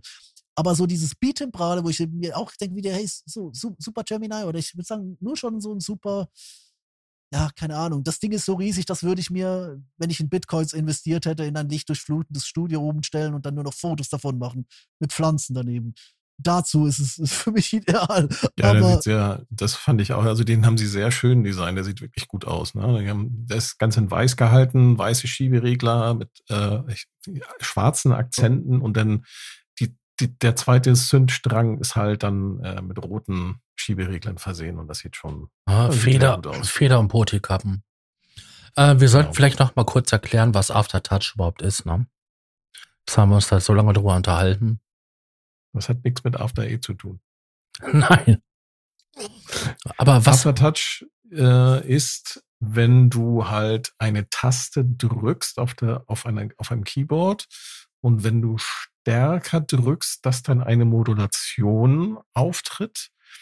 Und wenn du das bei einem, ich habe, wie heißt das? Mono Aftertouch? Ja, einfach Channel Pressure, also reguläre Aftertouch. Ja. Genau, da, da kannst du, da spielt es keine Rolle, ob du es mit, mit einem Finger oder mit zehn Fingern machst oder mit zwei unterschiedlichen Fingern. Du hast halt äh, immer auf alles dann diese Modulation. Du hast halt einen Sensor drunter, der noch ein bisschen weiter unten Richtig. registriert und der gilt dann ähm, für das ähm, ganze Board. Man könnte einfach sagen, das ist nochmal so ein Nachdrücken, wodurch du halt irgendetwas steuern kannst. Du spielst quasi und dann kannst du während du Spielen noch eine zweite Ebene anfahren und dort einen Parameter setzen. Richtig, genau. und beim, beim, genau, und beim Poly Aftertouch ähm, kannst du halt jeden einzelnen Finger äh, da entsprechend weil, mit weil halt unterschiedlichen jede, Druck modulieren lassen. Jede Taste hat halt da ihren eigenen Sensor. Genau. Und Quasi wie bei so einer Gitarre. Ja, kommt hin. also auf Pads gibt es das, gibt's das ja schon lange. Das hat inzwischen, glaube ich, jedes Pad-Grid, äh, wo jede Tastatur quasi noch seinen eigenen, wenn, wenn dann ein zusätzlicher äh, Drucksensor drin verbaut ist, dann gilt der natürlich pro Pad, aber auf Tastaturen war das eines das absolut große Highlight, kurz weil MIDI-Board, eben CS80, GX1 äh, und die ganzen N-Sonics, die das hatten, Jam, SK, äh, glaube nicht, SK, nee, äh, äh, der, der, der, der Dreier, der Zweier, so die, die ganzen äh, super Workstations von denen, aber dann ist das irgendwann entschwunden und es war wahrscheinlich eben auch wegen Patenten relativ lange nicht zu gebrauchen. Und dann kam das vor ein paar Jahren wirklich groß zurück und die Leute sind äh, ja, zu Recht begeistert. Eben wie gesagt, ich habe ja vorhin mhm. ein bisschen ausgeführt, wie ich das live anwenden würde. Ich glaube aber auch, und das ist wieder so ein Punkt, ähm, da gebe ich Bernie auch recht, wenn er sagt, ähm, viele Leute wollen das eher so aus, aus Schickimicki-Gründen benutzen. Weil, äh, ich sag mal so, so viele Parameter direkt unter einer Hand zu haben, ist nicht einfach. Also gerade wenn man halt im, im Eifer des Live-Gefechts äh, äh, von, von Anfang äh, quasi durch die Gegend springt, ähm, da muss man schon sehr gut aufpassen zu wissen, was man, was man wo noch macht. Ich habe zum Beispiel auch keinen, also ich hätte gerne, habe aber nicht und ich vermisse es auch nicht, ich habe auf meinem Live-Set keinen Aftertouch verbaut. Nirgendwo. Ähm, weil, ja, aber da bin ich, aber da bin ich auch extrem pragmatisch und ich mappe mir genau die Sachen zusammen, die ich dann wirklich auch effektiv brauche.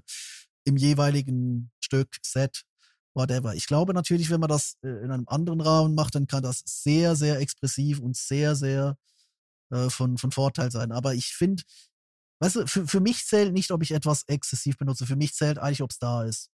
Oder? Und ich glaube, wenn man die Diskussion in diese Richtung lenken kann, dann muss ich sagen, ist eben Polypressure auf dem Gemini, Polypressure auf den äh, neuen Waldorfs. Ähm, ich habe noch irgendwas gesehen, das es auch hatte. Das ist schon super, wirklich. So, jetzt bin ich heiser. Ich habe auf jeden Fall noch ein, ich habe auf jeden Fall noch ein zweites Produkt. Erzähl. Ja, bitte. Von Sonicware, das Texture, Texture Lab. Ja, so das ist eine richtig kleine äh, Groovebox, die mhm. auch relativ günstig ist, so um die, ich glaube, 300 Euro.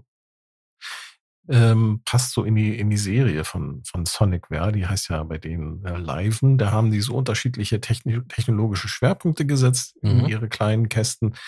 Was mich bei dem Ding gestört hat, also sieht gut aus, kann wahrscheinlich auch ein bisschen was. Ähm, was mich gestört hat, ist, Du hast keinen USB-Port. Kannst das Ding nicht, äh, du musst das Ding, wenn du da Samples reinladen willst, du kannst damit, glaube ich, auch samplen. Wenn du Samples reinladen willst, musst du das über MIDI machen. Das ist so 1990er Technologie, mhm. das unfassbar. Nur um die paar Cent zu sparen für einen USB-Port. Ist das nicht granular? Funktioniert das? Ja, das Ding ist granular. Das macht es ja auch so besonders. Ich meine, ich habe ähm, ich, mit Werksounds. Übrigens, das gilt für alle Produkte von denen. Also ich weiß jetzt nicht, wie es mit dem Sample-Track aussieht, aber alle Produkte von denen haben keinen USB-Port, die haben nur MIDI. Du kannst nur über die kleine, was ist das? 7-Bit? 8-Bit? 7-Bit. Du kannst nur über diese kleine 7-Bit-Schnittstelle, die noch aus den 1900 80er Jahren ist mhm. ähm, Daten transferieren. Das äh, finde ich für ein Gerät, was irgendwie 50 Jahre später ähm, sowas noch hat, ähm, nicht mehr zeitgemäß. Ja, das ist, mag ja ein großer. Ähm, schon gar nicht für 300 Euro. Das ist ein, großes Kritik, ein großer Kritikpunkt an der Sache. Aber ich finde so interessant, dass sie dann halt mit der Oberfläche, mit der Bedienbarkeit wieder ähm, die Granularsynthese angegangen sind die Klangbeispiele, die ich jetzt so gehört habe, ähm, die waren cool. Und das ganze, das Ding passt einfach so in ihr, in ihr Ökosystem rein. Ne? Also von diesen ähm, XFM, was halt so eine erweiterte FM ähm, ist, also das gleiche Gehäuse, dann halt mit FM-Sound oder auch mit diesen ähm, 8-Bit. Ich fand die Dinger ziemlich cool und ich finde den Preis ist auch angemessen. Mhm.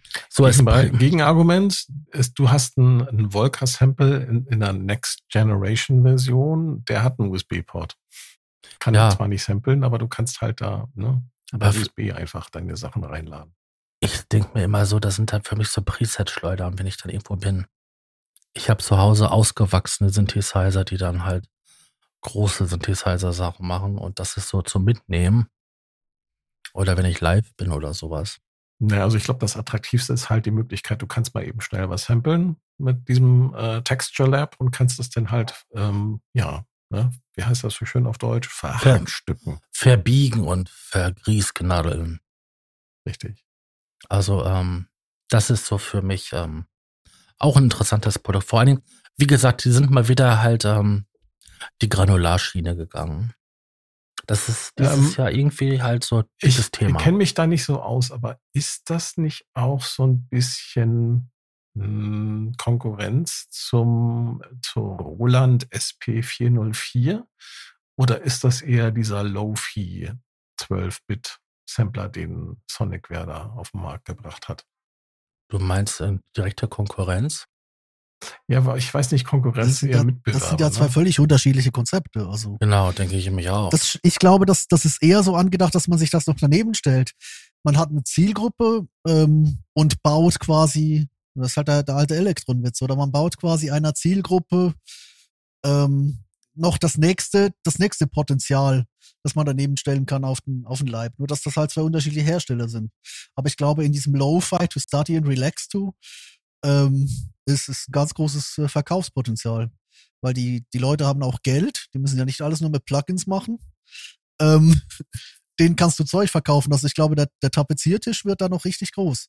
Und ich glaube auch, dass das am, am, am SP404 durchaus mit zusammenhängen kann. Du meinst, wenn man sich die Field-Serie geholt hat von Teenage, also wirklich das Komplett-Set, dann könnte man sich auch noch so einen kleinen Sonic, äh, Sonicware Texture Lab dazustellen? Ja, mag sein. Ja, Klar, warum nicht? Kann sein, also, ja, stimmt. ich meinte, ihr, bracht, ja, ihr brachtet ja vorhin hier den 12-Bit-Sampler ins Spiel.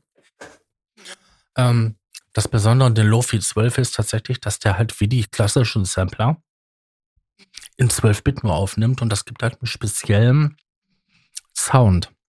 Und den kann man damit halt ähm, reproduzieren. Mhm. Das darf man nämlich nicht Sehe ich. Das ist nämlich ähm, ja ein einständiges Instrument, weil es diesen Sound-Charme hat. Mhm. Mhm. Tja, da bin ich Tja. sprachlos. Nee, aber Granular, Granular ist, glaube ich, will ich so der, das, das Wort der Stunde an der letzten Beruf. Ich habe noch so was Granulares hier aufgeschrieben, das äh, Tempera Granular Instrument. Ja. Ja. Das gesehen? Boah, ja, cooles Teil. Interessante Das Oberfläche. Das ist so eine Kiste, die raff ich überhaupt nicht, was sie da genau machen, aber es sieht total geil aus. In den richtigen Händen dürfte das ganz groß werden. Ja, ich glaube auch. Das ist, sind die gleichen Leute, die auch hinter dem Vektor sind, standen. Ja. Ähm, Machen es, glaube ich, separat wieder, weil das ist so eine, also ich finde ich finde es eine okay Firmenphilosophie, wenn du halt sagst, wir machen ein Instrument und sind quasi dann so äh, mit einer Identität für, für einen Anwender äh, quasi anwesend. Aber ich, ich finde das, ich finde das super, was sie da gebaut haben. Ich raff's nicht, aber ich finde es genial. so, aber lass jetzt endgültig mal über die Kalimba reden. Ich versuchte das schon seit 45 Minuten hier rein zu. Die Kalimba, ja, Ja, das von ist der, Korg. der Elefant im Raum, also ja, genau. Korg hat, hat ja äh, in Deutschland ein Entwicklungslabor in Berlin eröffnet vor ein paar Jahren. Da hat der Designer, der die, ähm, die Korg Minilog und Microlog, nee, wie heißt er? Monolog, Entschuldigung Monolog. designt hat, den haben sie dort quasi dann wieder eingestellt. Er hatte ja das Unternehmen verlassen, um halt seine eigenen Produkte zu entwickeln. Dann haben sie irgendwann jetzt das Designlabor aufgemacht und das erste Prototyp, den sie da jetzt, nein, die haben noch andere Prototypen gebaut, die sie gezeigt haben. Aber diesen Prototypen, den haben sie jetzt hier auf der Superboost gezo- gezeigt und das Ding sieht halt aus wie eine Kalimba. So ein bisschen, also eine elektrische Kalimba. Ja, aber irgendwie aber Wobei- auch so in so ein Hochsicherheits äh, magnetischen Eindämmungsfeld eingepackt. Wo, wobei ähm, vom Inhalt her, äh, also was da drin steckt an Technologie, ist das eigentlich, das ist eigentlich eine, wie Rhodes. heißt denn das Ding noch? Ja, genau, ist ein Rhodes, äh, was elektromechanisch mit Ja, das ist angestoßen quasi wird. Das ist eigentlich so wie so ein E-Bow, den du an der Gitarrenseite hältst, Äh, genau. der quasi eine Magnetschwingung baut, nur halt mit den Rhodes-typischen Stimmstäbchen. haben Richtig. sie Und da das Ganze reingebaut? elektronisch regelbar. Mhm. Also es ist eigentlich ein elektromechanisches Instrument und ich finde es, glaube ich, von, von allen Synthesen, die ich da gesehen habe, es gab ja einige, Modal haben noch einen Prototyp mit Face Distortion äh, gezeigt, da bin ich auch wahnsinnig gespannt drauf, wie das auch rauskommt. Aber von, von allen Technologien fand ich das am spannendsten. Weil das wirklich mal was Neues war. Wirklich Mhm. mal was Neues. Es war, Mhm. das ist unglaublich kreativ. Die haben einen Prototypen gezeigt, die haben gesagt, das Ding ist not for sale in diesem Ding, aber wir, wir experimentieren jetzt. Und weißt du, dass du dir bei Korg halt sagst, indem du, ich, ich gebe die SDKs frei, ähm, ich äh, beziehe die Community mit ein, ich gehe äh, Das ist für eine plattformübergreifend japanische Ding- Firma, muss man nochmal betonen. Ja, eben. Also japanische Firma, das bedeutet halt irgendwie jemand der Chefetage muss aus dem Fenster springen, wenn es nicht erfolgreich ist. Oder? Die springen doch Und- nicht aus dem Fenster, die machen Harakiri auf ganz altmodische Art und Weise. Stimmt, das mit dem Fenster waren die Chinesen. Ähm, oh, war das böse. Okay, Nee, das ähm, war böse. Jetzt haben wir alle Klischees über Ausländer ausgeschüttet. Nee, aber der, der Punkt ist halt, Korg, Korg erlaubt sich neben all diesen Sachen, wo sie halt willig schon sehr, sehr, die erlauben sich eine eigene Entwicklungsabteilung, die einfach basteln darf. Die darf in Berlin sitzen und basteln. Wie geil ist das, weißt du? Und dann kommt die mit sowas um die Ecke und es ist einfach mal, es ist, klar, es sind auch nur zwei eigentlich bestehende Technologien, aber die sind so kreativ umgesetzt. Und was ich gesehen habe als Videos, das war, ja, weißt du, das, das war für mich so das zweite große Highlight der Superbooth. Da war viel Zeug dabei, das cool ist, dass man einfach denkt, Konsum, geil, ja, aber im Endeffekt läufst du dann doch wieder mit deinen beiden Master Keyboards auf die Bühne. Aber diese beiden Dinge, das bringt uns, das ist, das ist, Mhm. weißt du, das bringt Und, uns und, weiter als, um nochmal den, den Bogen, um nochmal den Bogen zu, schlie äh, zu, zu, zu ziehen zu dem äh, Argumenten hier Preisdiskussionen und so weiter. Das kann sich Korg aber auch nur deswegen leisten, weil sie den Drumlook eben nämlich für 5,99 verkaufen und nicht für 2,99. So könnten sie nämlich solche Experimente nicht machen. Richtig. Das musst du, das finanzierst du ja quasi quer einmal durch die Verkaufspreise. Das Ja. hören natürlich auch viele Leute nicht gerne, ne, wenn sie dann da rummäkeln und rumquaken. Mhm. Ja. Nee, ich bin, ich bin total. Fan. Ich bin total Fan. Ich glaube, das, das, äh, das ist für mich so der, weißt du, so der Inbegriff. Der Rest ist halt, ja, eben viel, viel Modularkram. Du kannst Nachhaltigkeitsfragen stellen, du kannst da sagen, toll, noch etwas Spezifischeres, noch irgendwie was, weiß, irgendjemand kauft den ganzen Bums ja auch, oder? Ähm, ich bin dann immer so, weißt du, bei mir im Wohnzimmer stehen, gerade weil Studio voll, bodenvoll liegt mit Kabel, bei mir im Wohnzimmer steht gerade mein Live-Set. Mein Live-Set ist ein Laptop, ein Audio-Interface und zwei Master-Keyboards. Äh, Und dahinter auf dem Boden liegt der Novation Summit, äh, den ich gerade abgekoppelt habe, weil ich gerade keinen Platz dafür habe. Und ich denke mir einfach nur so, Mhm. ja, ähm, das spricht halt auch irgendwie wieder Bände. Mhm. Mhm. Ja, genau. Ähm, aber, aber sowas, äh, sowas, das, du kannst es ja nicht kaufen. Du willst es auch äh, vermutlich nicht kaufen, aber es ist, es ist etwas, wo du sagst, ja, da geht's voran. Da ist wirklich, da ist äh, Entwicklungsgeist, da ist eine Idee dahinter. das Das ist auch mal was. Neues, ne? Es ist nicht immer wieder die- dieselbe äh, äh, 808 Aufguss oder ähm, Ja. Juno oder Da sind wir Ähm, aber genau an dem 101, Punkt, was gerade, Klonscheiße von, keine Ahnung, irgendwas aber da von sind vor 30 Jahren, 40 Jahren. Aber da sind wir genau an dem Punkt, wo ja gerade diese Modulationssachen ja halt, ähm, also Modulsachen so interessant wären, weil da die Leute sich in kleinen Firmen oder auch manchmal Projekten sich in ganz verrückten Klamotten austoben und damit echt irre Module um die Ecke kommen, wo man vorgedacht hätte, das macht man nicht oder so weiter. Da gibt es ja auch diese ähm, halb elektrischen, halb mechanischen Synthesizer-Module, wo dann halt ein Motor Du angetrieben meinst wird. den Motorsünd, ne? Ja, zum Beispiel, aber es gibt auch Auch Module. Eine, ähm, eine geile Idee mit, mit Oszillatoren, äh, Drone, also nicht Drone, sondern aus Flugdrohnen die Motoren auszubauen, dieses, diese äh, Propellermotoren, um die dann halt in einem Synthesizer zu verwenden als Oszillatoren. Das ist auch eine das geile Idee. tasty. ja, aber da gibt es Ja. ja auch fertige Module und so, wo dann halt ähm, auch ein Motor was antreibt und dann halt darüber Schaltzustände und solche Sachen abgeschaltet ja, ja, werden. Ja, Genau, ja. Ich, äh, die Modular-Community ist da aber auch extrem dankbar, muss man sagen. Also die sind, die sind offen, die sind bereit. Weißt du, da geht einer hin oder und nicht, das ist nicht so die Fraktion, die irgendwie auf analoge Oszillatoren oder das 50. Reissue, aber nur gefälligst analog bitte, sich einen runterholt, sondern da kommt jemand her und denkt, denkt sich, geil, Digitalmodul, das code ich mal eben um. Da ist man schon rausgewachsen, sag ich mal. Das ist am Anfang, äh, ist es tatsächlich so gewesen, dass die Leute da die Nase gerümpft haben, aber das hat sich irgendwann, hat sich einfach, ja, sind die Leute offener geworden und dann hat sich das einfach erübrigt. Ja, die ersten Ja. Jahre konntest du ja auch quasi einen, einen alten analogen Synthesizer auseinandernehmen, hast dann die Schaltung angeschaut und dann konntest du hingehen als Modul verkaufen. Aus den und den Synthesizer die Filterabteilung. Aus den Mhm. und den Synthesizer die Hüllenkurven. Das Und hast die du Leute- immer noch, aber Und die Leute haben das gekauft wie sonst was. Und mittlerweile hast du ja. Firmen da, die machen Eigenentwicklungen, ähm, ganz verrückte Klamotten. Ja. Aber da, da scheint mir, da sche- scheint mir auch der, wie soll ich sagen, der, der Konsens, also äh, es entwickelt sich zumindest dahin, wo ich halt wirklich auch mir denke, ähm, äh, weißt du, die, Beringer Welle hat das nochmal richtig widerlich angestoßen. Da waren alle wieder so analog, geil, alte Zeiten, geil, ja, bleib mir fair mit dem Digitaldreck. Aber als das irgendwie geebbt ist, da ist so vom Modularbereich äh, schon recht sichtbar auch wieder rübergeschwommen. Ähm, du kannst heute einen digitalen Synthesizer entwickeln und die Leute finden es geil, weißt du? ich sag mal, ohne Mutable Instruments gäbe es den Microfreak nicht. Da hat die, Ja, das die gute. Emily hat da wirklich Definitiv. grandiose, grandiose Arbeit geleistet und den Weg bereitet. Das man hatten wir ja. Also das, das hatten wir ja auch damals in der Ausgabe ja auch. Ähm, ich weiß gar nicht, welche das war. Äh, die 42, wo wir über das Ende von, von Mutable gesprochen haben. Ja, da hatten wir das ja auch Kann aus, sein, ja. ausgiebig halt äh, besprochen gehabt. Ja. Wie gesagt, also es war dieses Mal ein interessantes Portfolio. Ja, ähm, was da. Die Linkliste, die Linkliste hat noch ein paar Sachen mehr.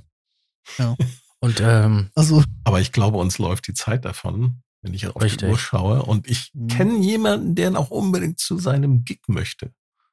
och, der fängt erst um halb zehn an. Also, das ist äh, nicht so das große Thema. Aber ich find's, ich find's trotzdem äh, schön. Wollen wir, wollen wir abschließend noch über den Analog Rod reden? Ah, Analog Heat, sorry.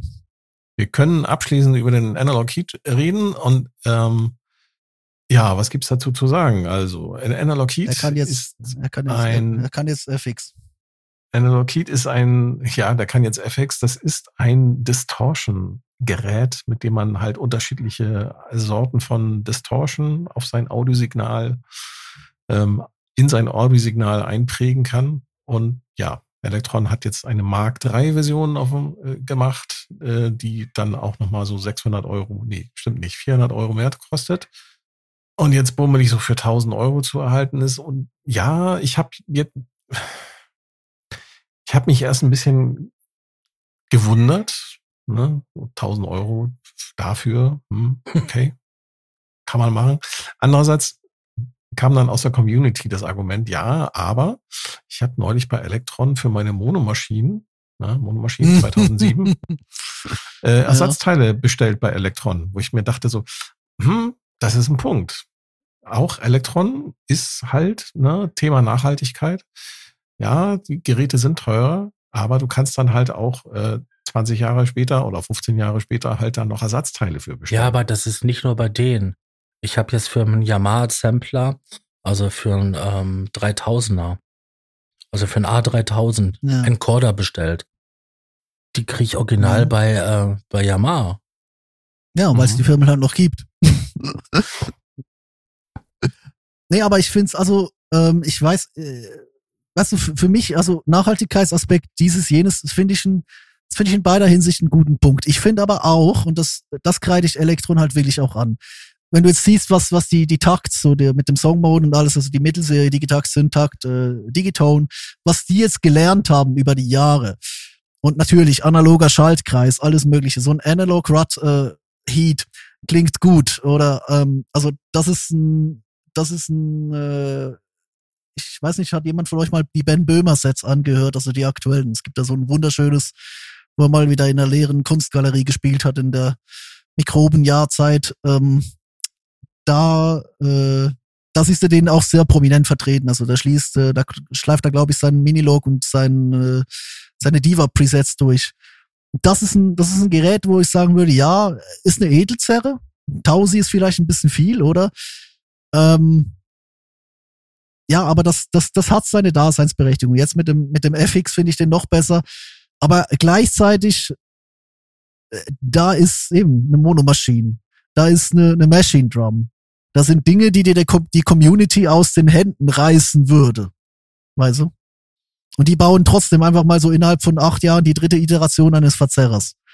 Ich finde das ein bisschen fragwürdig. Ja, aber soll ich doch was aber sagen? Aber ist meine Meinung.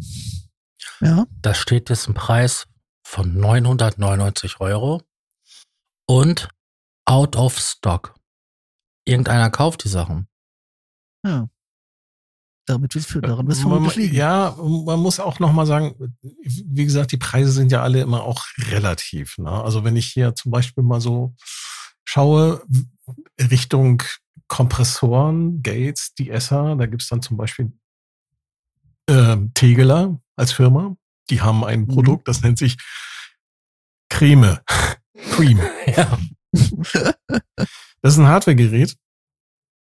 Der macht, ist eigentlich, soweit ich das verstanden habe, ne, hat einfach nur die Funktion Kompressor, Gates, De-Esser und der kostet 1800 Euro. Mhm. Ich könnte mir vorstellen, dass Elektron halt einfach auch in, so in dieses Segment also in diese Richtung schielt mit ihren Produkten. Ne? Gerade jetzt so, hm. was jetzt mit dem äh, bezüglich Analog Heat. Und da ist es dann wiederum nicht teuer, sondern eher ein gutes Angebot. Ne? Kein Schnäppchen, weiß ich nicht. Also 1000 Euro ist halt auch Geld. Aber mhm. es ist halt günstiger als äh, vergleichbare Produkte am Markt, ne? die dann auch noch weniger können. Vielleicht dafür unter Umständen aber auch besser mhm. klingen. Ja, das ist halt aber ich glaube schon, dass das wirklich ein, ein Profi-Werkzeug ist. Also ja. ich wüsste jetzt nicht, wie ich das Teil, den, den Heat einsetzen möchte. Ja. Das ist bei Ambient also so, Musik, glaube so, ich, auch so, nicht so an, angesagt. So, so, ein dick, so, ein, so ein dicker, dicker Minimoog, so ein Sub 37, äh, der ordentlich in sich selbst schon Bums hat und dahinter noch so ein Omega Heat, äh, Analog Heat. Habt ihr euch mal die Rückseite angesehen mit den ganzen Anschlüssen? Ja, dürften mehr sein. Das Ding hat ist eine eierlegende Wollmilchsau, was das angeht. Das hat auch mehrere. Ja, da, ist ja auch schon aus der Community bemängelt worden, dass, dass halt da gewisse Sachen halt einfach nicht da sind. Ne? Ja, aber das ist auch die Firma, die plötzlich dir irgendwie acht Einzelausgänge geschenkt hat in einem vierfach äh, multitemporalen Gerät, aber nur bei der Keyboard-Version.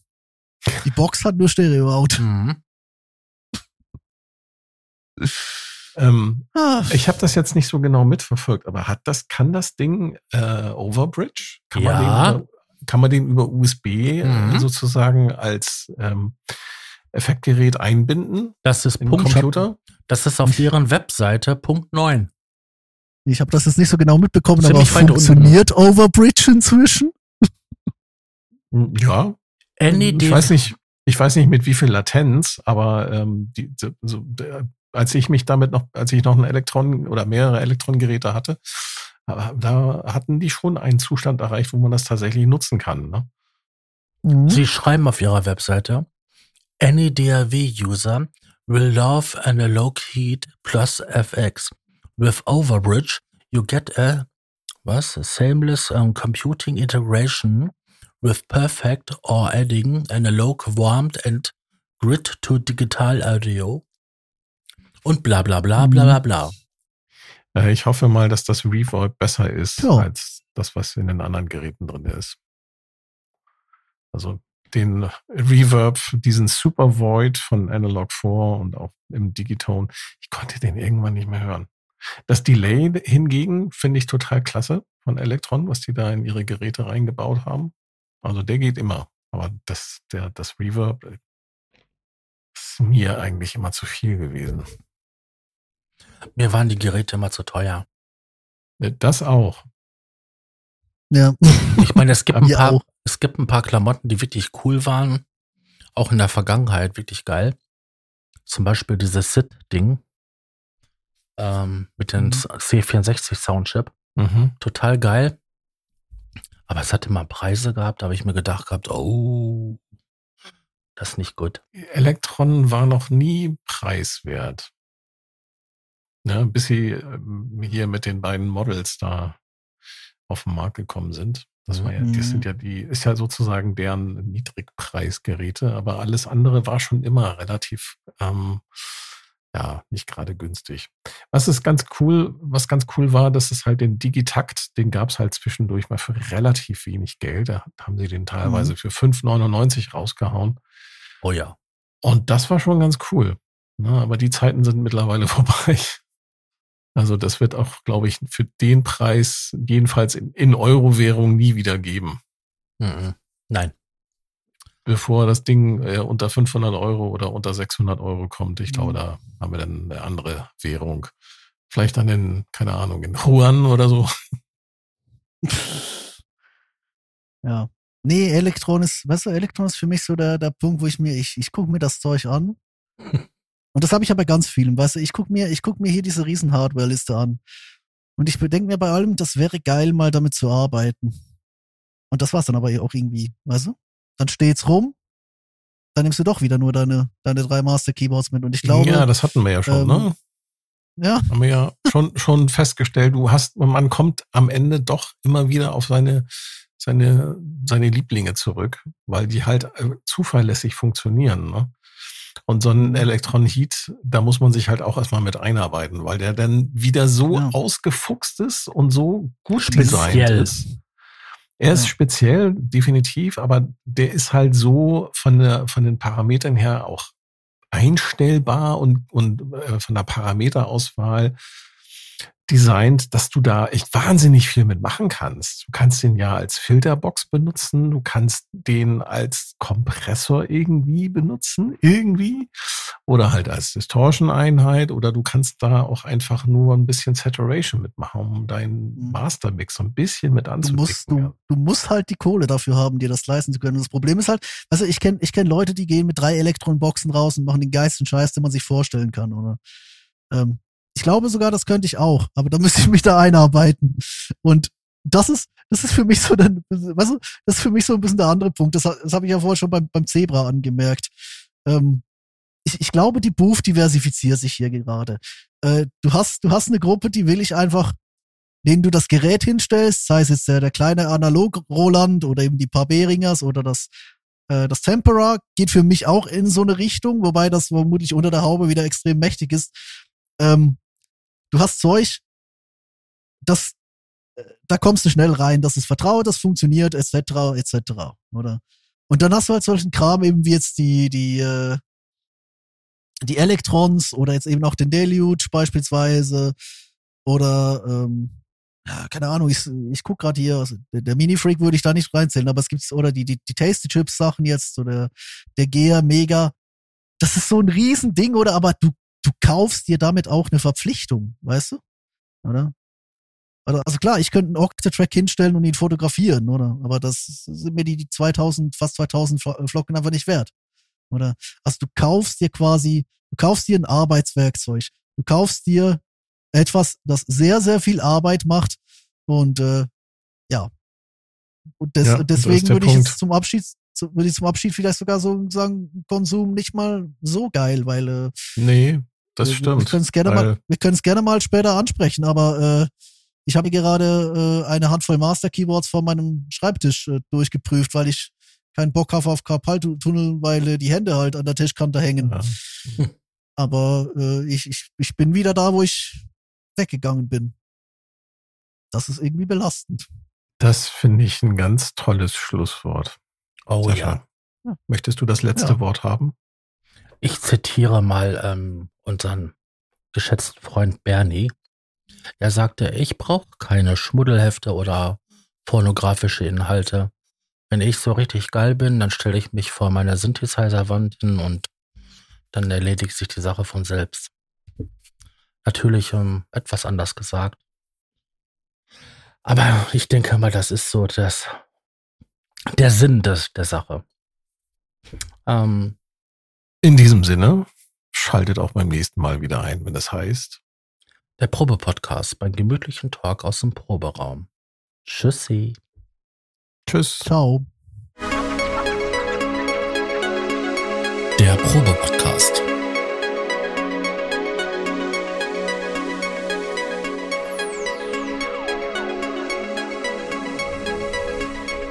Ein Podcast beim gemütlichen Talk im Proberaum.